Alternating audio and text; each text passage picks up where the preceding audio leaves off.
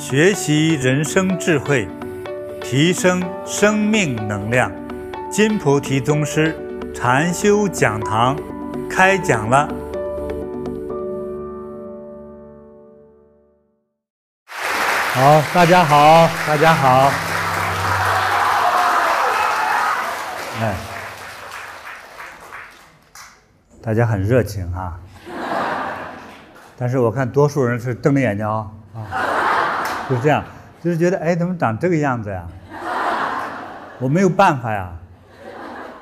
实际上我是人了，呃，因为今天有很多新学员哈，新学员，呃呃，可能也是第一次见我本人哈，哎，我们有缘，不要过攀缘好不好啊？我长得已经够圆的了，嗯。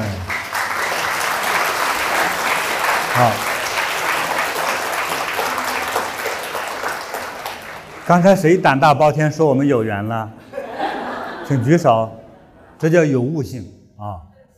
对，所以以后经常见面，一看这人长得比较顺眼哈，就是顺眼就是随你的心意长的。哎，你就说我们有缘啊，尽量这样说，好不好？好。哎，呃，和我有缘的人还有吗？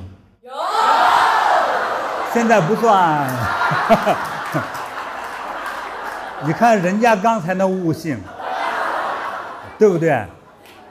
我们就从缘说起吧，哈。这个缘分哈，哎，所以很多大师解释，哎，师傅啊，什么叫缘分呢？师傅几乎都说，嗯，这是最难回答的，啊，就是千丝万缕，千丝万缕就是好多种讯息组成了。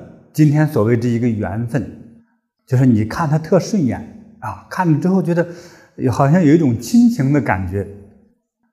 呃，有没有人一生曾经发生过一次这种感觉？看这个人就就觉得特别有缘分，有没有？请举手。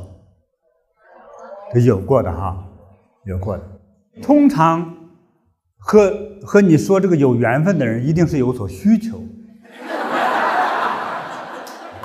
对吧？就是要不然你是有色相，就像我；要不你就有财富，就像你们。嗯。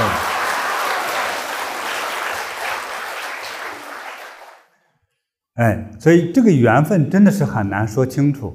我是说你们，其实我自己也是感觉的。哎，有时候一看这个人，觉得真是有缘。啊，但是我我呢，其实也不是盲目相信这个缘分。我现在看是过去欠我钱呢，还是我欠他钱呢？还是彼此这个缘分到底是什么关系呢？一般就要深挖。有时候用两只眼睛看不清楚，怎么办呢？就闭上眼睛打坐。当然一睁眼这人已经跑了哈，但是我还继续追查这人到底和我什么缘分？为怎么这么一我一见他我就心就慌呢？啊，对，那深追的话。呃，说的迷信一点哈，有的追到过去的，怎么回事？仇人，是我前世情敌，哈哈，我这一看这心特慌啊！哎，前世骗了我的钱啊！这个还有再就是前世和你是有很有争议、有矛盾的人啊，前世欠你情的人，或者你欠他情的人，你见了之后有心慌，但是爱慕的一种心慌，这种感觉是一种特别的美妙的感觉。啊，所以你遇上这种人之后，你一定要注意，你要要注意查看自己，你有没有对象，还有有没有结了婚啊？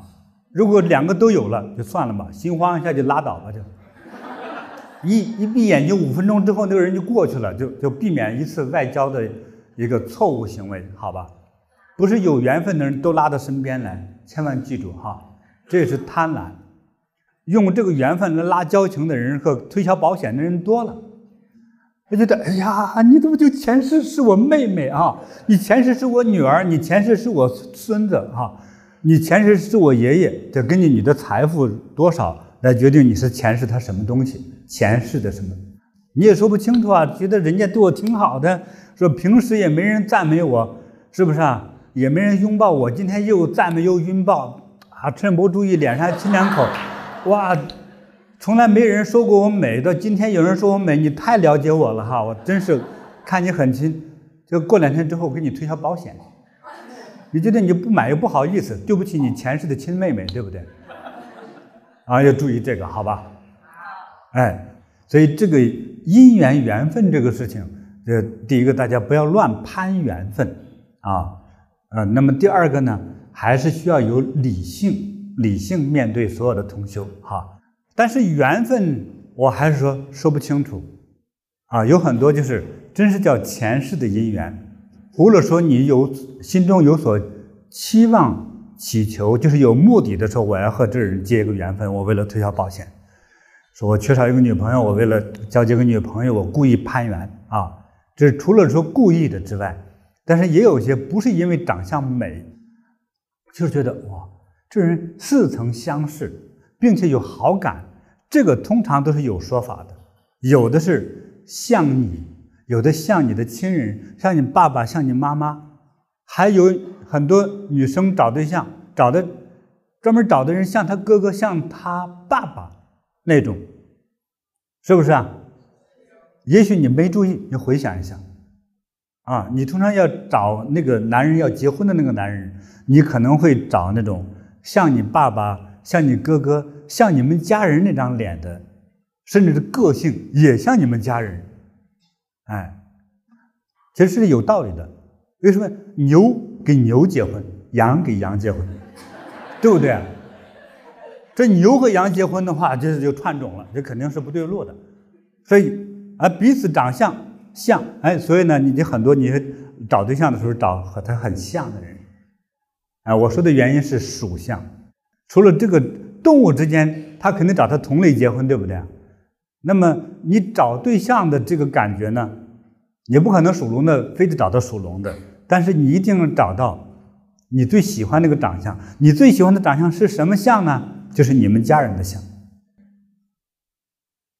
所以我们感觉看到一个人有好感，是有综合多种的多样的原因。但是除了看他长得像的有点喜欢，但是有些人就是让你特别的心动。一定是有原因，就是要么说你们俩情缘未了，要么说你们俩还要刀枪相见，就前世的事儿没了。你看像演的电影一样，从秦朝追过来了，从秦朝追过来，从明朝追过来，都可能是有的。大家都听说过西藏活佛转世嘛？哈，相信这是真的吗？对，但是你相信你也是转世来的吗？没关系，你消化一会儿再回答我。就是，嗯，科学家有像哈佛教授专门主持的去研究转世学说的人，有些人呢转世回来，前世的事情记得一清二楚。尤其是欧洲的科学家呀，科学家是指用。他的眼睛、耳朵，一切都能够接受和理解的这个行为，才能够证明你这件事情是真的。而且光自己感觉到了还不算，还要让很多人来见证。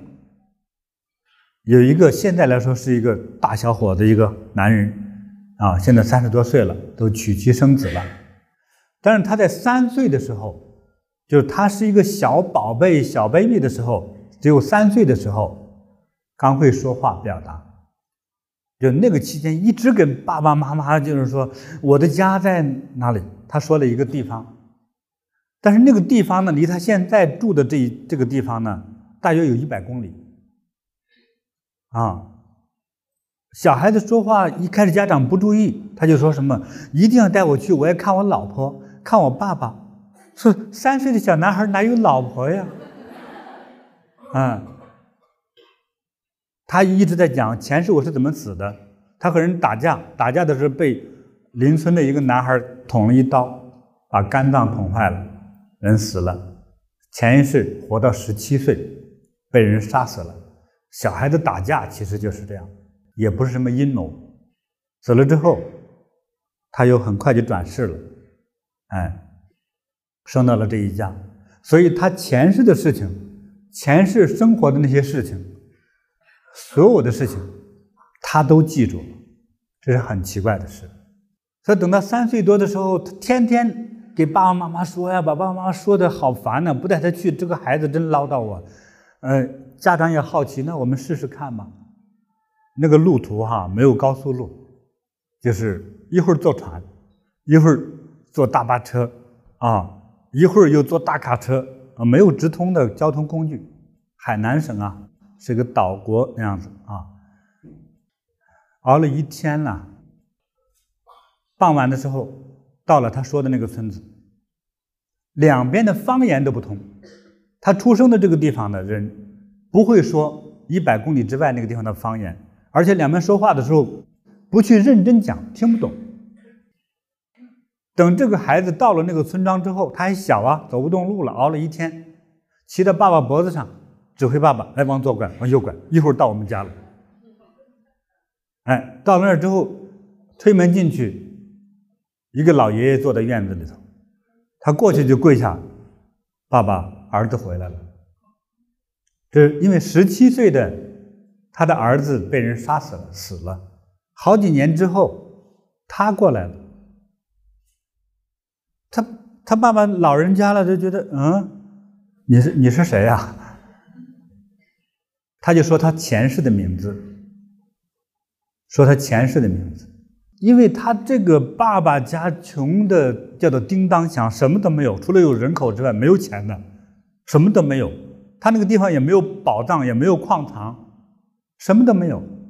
所以很多攀缘的和缘分来骗人，总是因为有所利益图谋，对不对？他这个没有这个利益，这个穷老头没人理他的，就过来一个人认爸爸，而且他们家的人只要一走过来说啊。姐，我是谁谁谁，他就能认出来，这是他家的女儿、二哥、三哥、小弟，还有他没有前世十七岁就死了嘛，没有结婚的女朋友。他说：“我带你去我女朋友家，三岁小宝宝，他女朋友都结婚了，可能二三十岁了。这你叫什么名字？你是我女朋友。”他说：“什么一个小小孩子，你你不要乱说话。说你你你还不相信呢？那次傍晚的时候，是不是啊？我们俩手牵手，手牵手走到树林里，还干了什么事情？你你不能乱说你。哎，对呀，你你怎么知道？说我就是谁谁谁啊？哇，说的大家毛骨悚然了，都每一件事情都是真的。”因为一个三岁的孩子，如果有人给他做功课，他都记不住啊。而且他的表情就不是三岁的孩子，就是一个成年人的一个表情，而且还会说本地的方言。可是生他的这个爸爸妈妈跟他来的人听不懂吧，当地人在说什么，他就说当地方言。那么在湖南有一个山村，那里都是少数民族，什么彝族啊、苗族啊那些人。那里头有一百多个人转世回来，哎，那么转世有个规律，多数这些转世回来能记得清楚的，多数是青年人或者小孩子去世了，转世回来之后记得很清楚。换句话说，大家都是转世来的，能记得清前世的人不多，所以有些人转世回来，就是完成他前前世的一个愿望，就是说。因为前世的一个愿望，可是这个事情没有没有前世没有做完，再接着来，啊，那么还有的人就是这一世，就是为了嫁给谁的，而为了和谁结婚一起共同生活，因为前世的这种情谊，使他彼此双方真正有很强烈的说我要给他做夫妻，我要伺候他，还有的就是还债的。有些人一结婚之前，哇，两个人郎才女貌，年轻人朝气蓬勃。可是，一结婚两年之后，丈夫光遇到一个车祸，撞残废了，不会动了。那这个女人很被考验的，伺候他三十年、五十年，为什么这样？还债。所以人不能随便许愿哦。还有立誓言哈，千万不要随便立。有时候你立了这个这样一个誓言和愿望，今世没做完，来世接着还。真的是这么可怕。所以大家不要说轻易说，尤其是生气的时候，说我我会怎么样，我会怎么怎么死之类的，尽量不要说这种话。过去说了去了，就呸呸呸就没有了哈。就是尽量不要乱许愿，赶快呸啊！但是不要呸到别人身上哈，是挺可怕的，挺可怕的。对，其实这种事情我自己遇到很多次啊，所以我的师傅遇到我的时候，他就说：“哎，你回来了。刚第一次见面的时候，你回来了。”我还想着可能过两个月才行呢，哎，你提前几个月到了，还先跟我这样说哇，我以为说我后面的人了，后面没有人啊，师傅你说我，是啊，不说你说谁呀？就是你呀，啊，说是你你过去就认识我，哎，小孩子你也不懂了，哎，岂止是认识了。哎，就开始开始教我，我觉得哇，怎么这个人又像父亲啊，又觉得危险，你又害怕他啊，但是特别亲，特别亲，不需要说解释，师傅，我是多么真诚啊，我们不需要去表示，但是我想什么他都知道，我今天有没有好好做工，他知道，也他不像我们的老师这样站在跟前说你在干嘛，你在玩玩具对不对？你在打电玩游戏，他没有，他不在场。这一天我在做什么，他知道。哎，我们彼此之间不需要说怎么样表达彼此之间，我怎么喜欢你，我怎么爱你，我要需要考验你，不需要。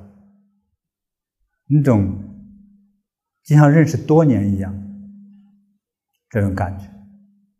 还有的时候遇到某种人突然出来帮你的时候，也是很巧合。啊，所以好多的缘分。比如在西藏那个，大家在电视上看到过，那个叫布达拉布达拉宫，在电视上看过，对不对？有些人去过。有一次我就在布达拉宫下面走路，半夜呀，那些路灯都坏了。它因为算是个城市，有路灯的。那个地方有些那个孩子们调皮，还拿石头把灯泡打烂了，或者停电之类的。黑漆漆，我在那走，我也不怕。哎，嘿。一个抢劫的，拿一把刀过来，到腰这儿一顶，掏钱。我说：“我都没有钱，我都想抢钱呢，你抢我？” 这少废话，掏钱啊！我说：“真没有，老兄，我真没有，我真的想抢钱。咱俩应该一起合伙去抢才对呀！你这个大水冲了龙王庙，自家人不认自家人啊，是不是？我也是抢匪啊！”他说没用，少废话，拿刀顶着我来摸我的刀。这时候有一个说，一个比更加阴冷的声音：“别动，动一下，老子开枪了。”我就，我说今天真倒霉啊，遇上两个劫匪啊！哎，我往后一看，结果是后来来的劫匪把前面的劫匪用枪顶住了。哎呀，有帮忙的！哎呀，太好了，朋友，太好，你来的太及时了。不要说话，可不让我说话。哎，就把劫匪的刀子也归我了。哎，把他身上只有二十块钱人民币也劫出来了。哎，完了之后，后来的劫匪拿着枪的这个，揪着揪着前面的劫匪，走，跟老子喝酒去。就我们变成了好朋友。而在最危难的时候，就有人站出来。我那个时候，我也不给人打架的啊。这要学佛的人，虽然是个小孩子，他说，他们俩喝了酒就说：“大哥，就跟我说，他们两个年龄都比我大两岁。大哥，西藏这个鬼地方太不安全了，劫匪太多了，我们两个保护你吧。”哎。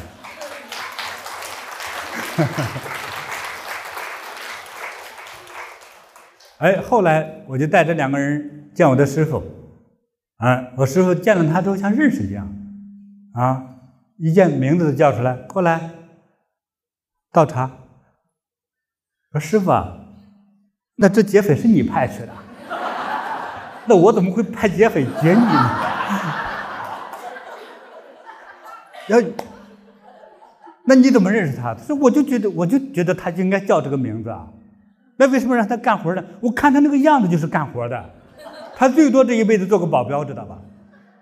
哎，后来师傅解释，他其实是护法，在关键的时候他就冒出来了。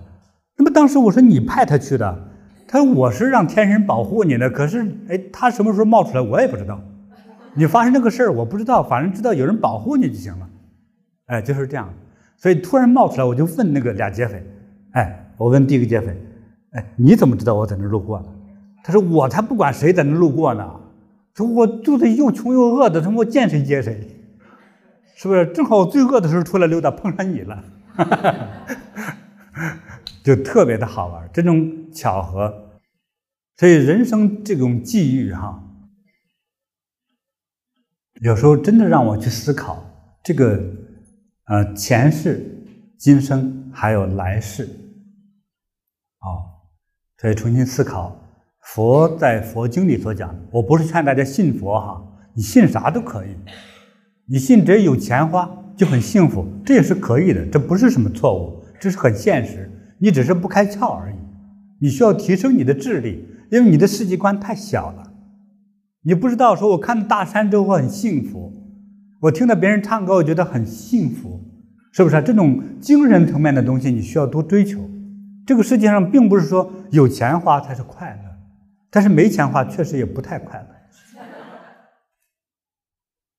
好，所以钱是转过来的。如果你有印象，啊，不管你学佛也好，学道也好，啊，那没有关系。其实是人的，你追求的这个高度，你的追求的高度越高，就是人就会更好，越高越好。我看完这些东西，以及过去在西藏所研究的这个轮回转世学说，我是非常深信的，是真的有这些事情，是每个人来都不是突然间冒出来的，都是与你前世就有你这个生命的本体，今世和你父母亲的缘啊，还有和你老师的缘，和你家人的缘分，乃至后来你学什么东西的缘分啊。就是你也是来了缘，甚至是冲愿望来的。那么这里头也包含了说有修行人，有修行人继续来修的。确实，在佛教，他当有一旦有了这样一个很深刻的说，我就要修法，我就要追随你修法的时候，你通常会跟着那个师傅转世转世，一直跟下来来学习。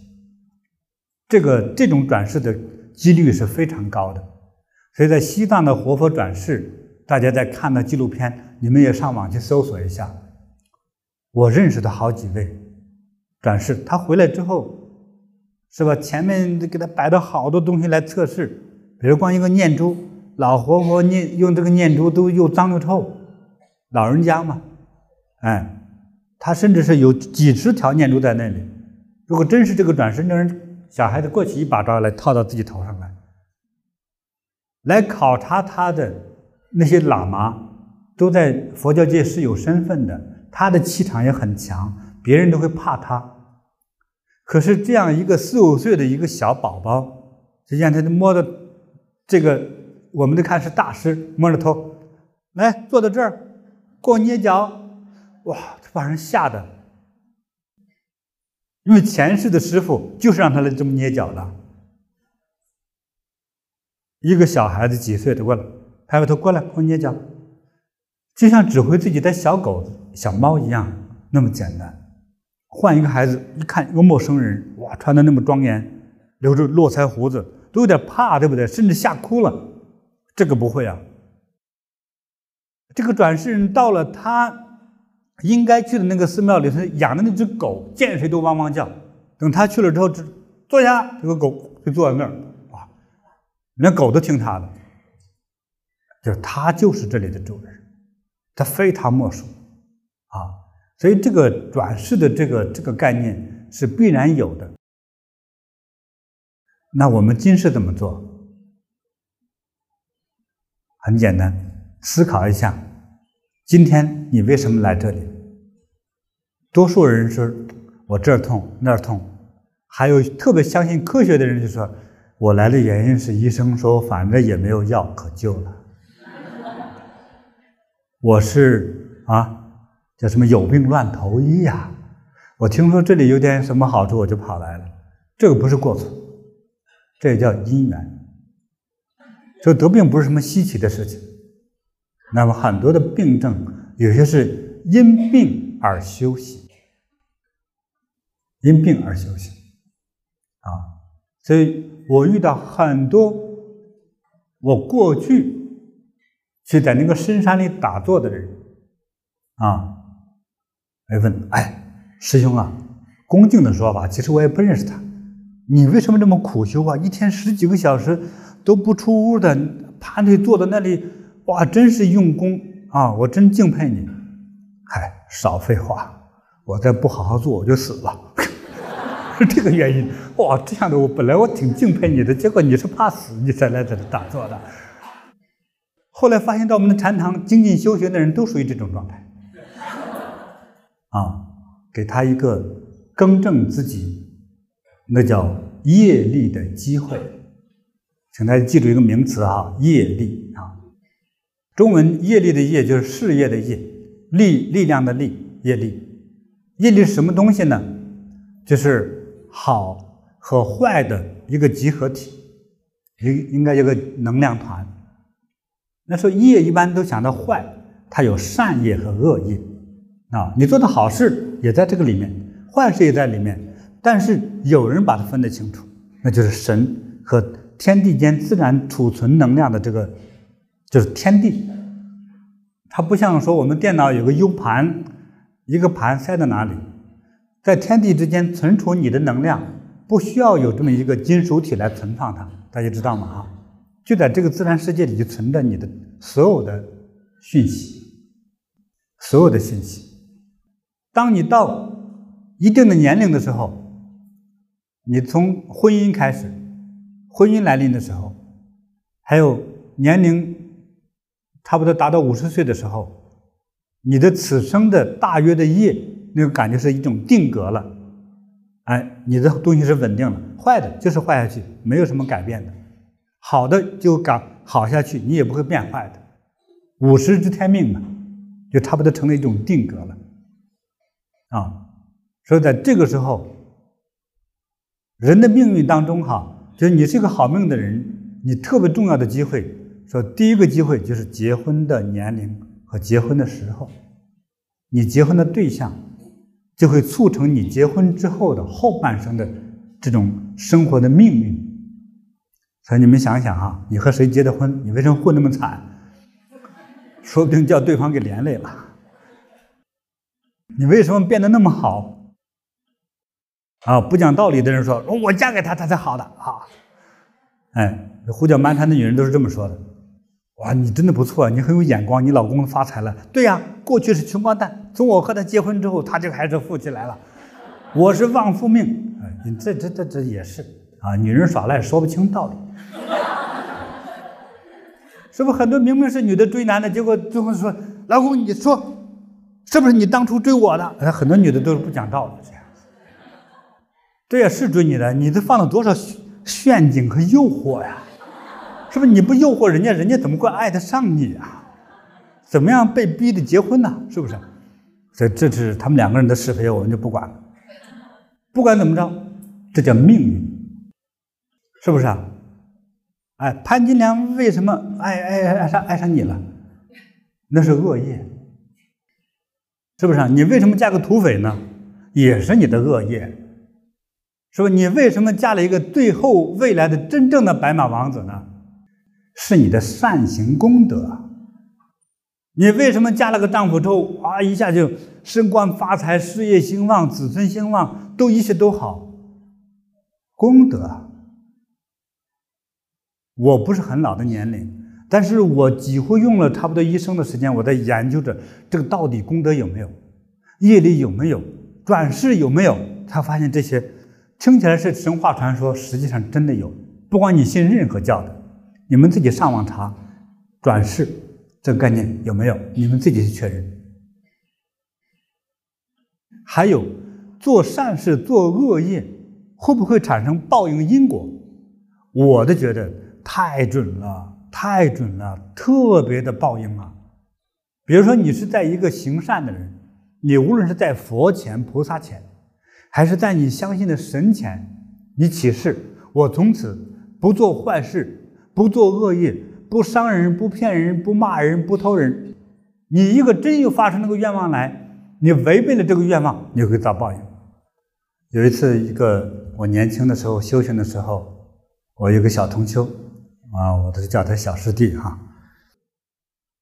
小师弟其实是师傅收他来做侍者的，他修的机会比较少，通常给师傅帮忙啊，有时候也给我帮忙啊，哎，做些杂活杂事，啊，他对宗教是一种笼统的概念，因为他是藏族，西藏人几乎都是信佛的，所以他也自然信佛，深度的东西不懂。也没文化，嗯，他跟我什么都说。有一天说：“你说佛教这种因果轮回，这个真的假的？”我说：“可能是真的。”哎，我就不相信。我想骗骗师傅，看看师傅能不能惩罚我。哎，我说你怎么骗师傅啊？啊，我得看机会吧。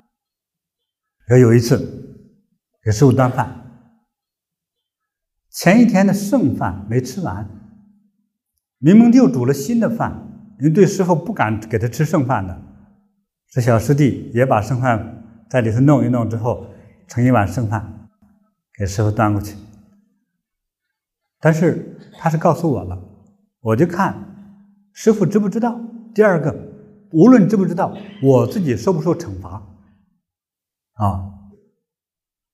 端过去了，哎，师傅开饭了啊，就知道你喜欢吃这种饭啊，所以。今天专门给你做的，是不是好啊？呃，你最好把那个新的给我端来。哦，太傻了，师傅，这就是新的。师父说：“你找挨揍啊！” 这是第一次，回来吓得屁滚尿流。哇！在背后跟我说：“师傅，这老头子还真有功夫啊！”哎，有一次叫师傅抓住了，偷着抽烟。师傅揪着这耳朵，妈的小兔崽子，你他妈抽烟啊！再抽把你耳朵给你揪下来，知道吗？嗯，好吧，不抽不抽不抽。哎，有一次，师傅出门了，我们俩有空了，说拉萨哪个地方演电影呢？走吧，让我带他看电影去。走，我也想看电影。我们俩去了，露天的，不是影院的，随便是找了一个地方就架起来就开始播放电影。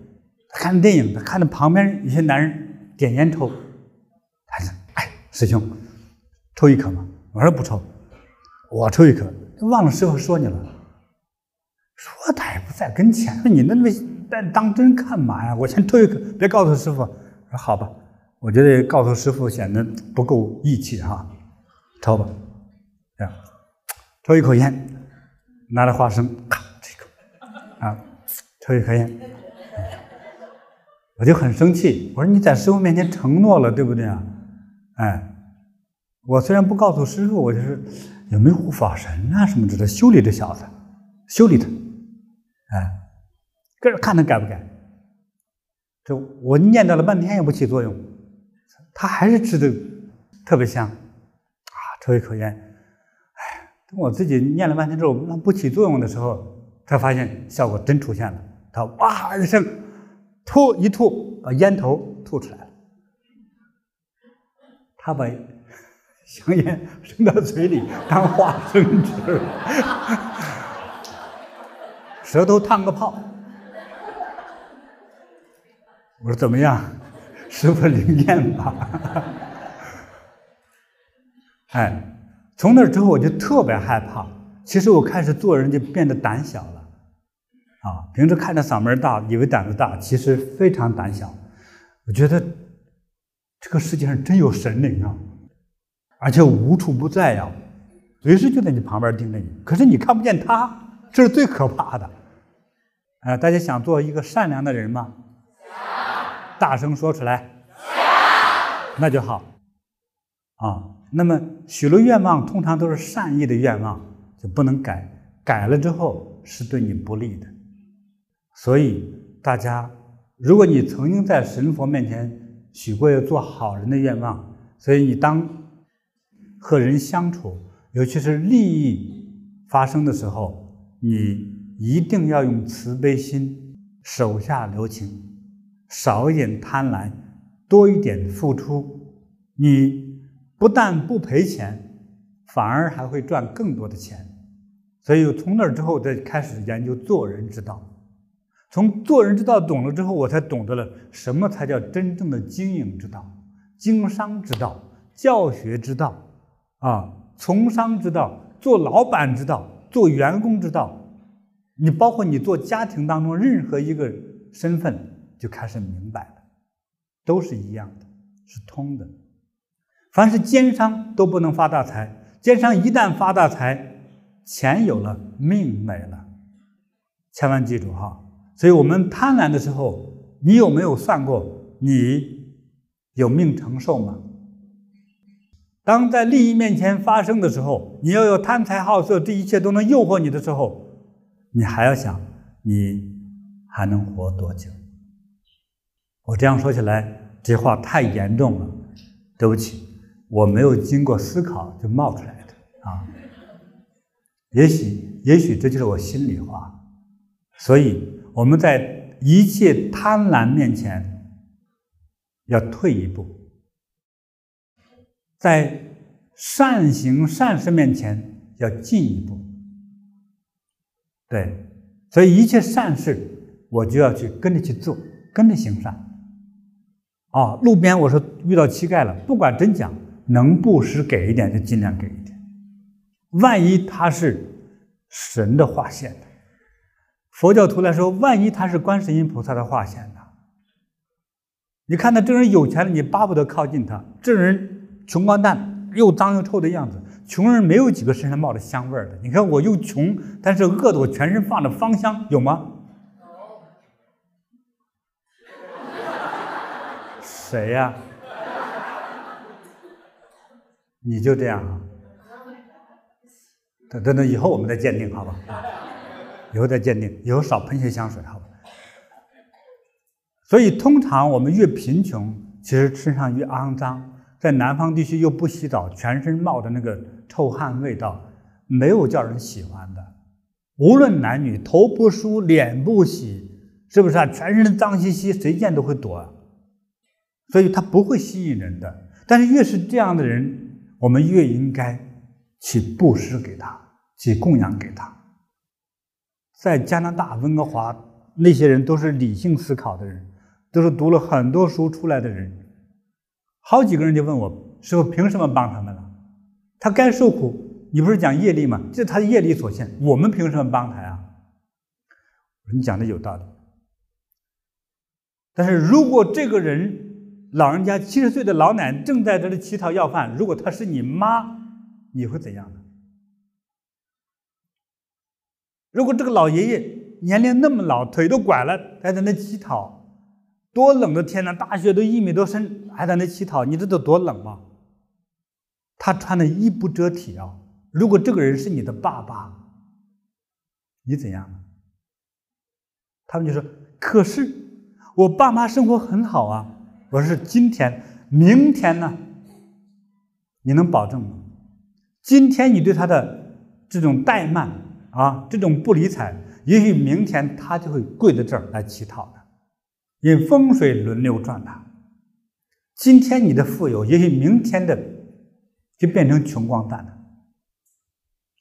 我们就说，如果他是你的爸爸妈妈，如果是个小孩子，如果他是你的儿子呢？你不管吗？我们这种假设，不管有没有道理，我们讲的叫将心比心呐。什么叫学佛呀？学不懂道理吗？学做恶人吗？都不是。你所有大的信仰都是信的是慈悲之道，之道，对不对？基督教讲的时候，爱，爱众生，不是，其实和佛教大慈大悲没什么差别，只是这两个神长相不太一样而已。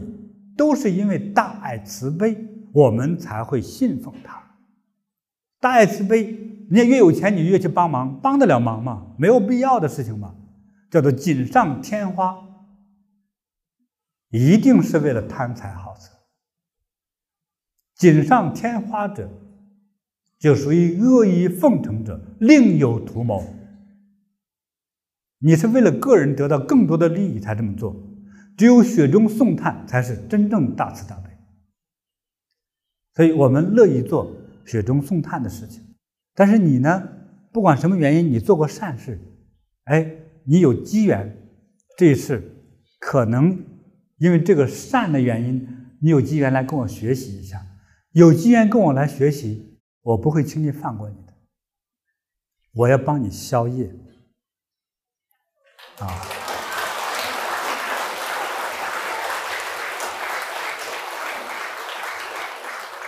要让大家那个业过去做的错事情，要自己往下排出去啊！还要让大家懂得什么叫善恶，懂得善恶，你才会有所选择，对不对？那你想去做一个善人，没有关系，先有这个意念。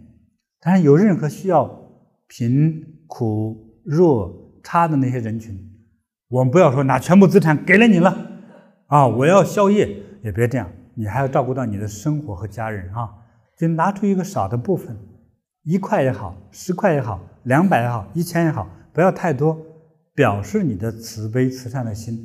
这个慈善的心是慢慢的培养，像培养一个孩子一样，或者培养一个小花小树苗一样，需要你慢慢的培养。我希望大家就做一个好人，也要慢慢的培养自己，慢慢的去适应这种慈善的行为，啊，这叫行善。欢迎分享金菩提宗师禅修讲堂，您的分享传播会增加您的功德，祝您如意吉祥。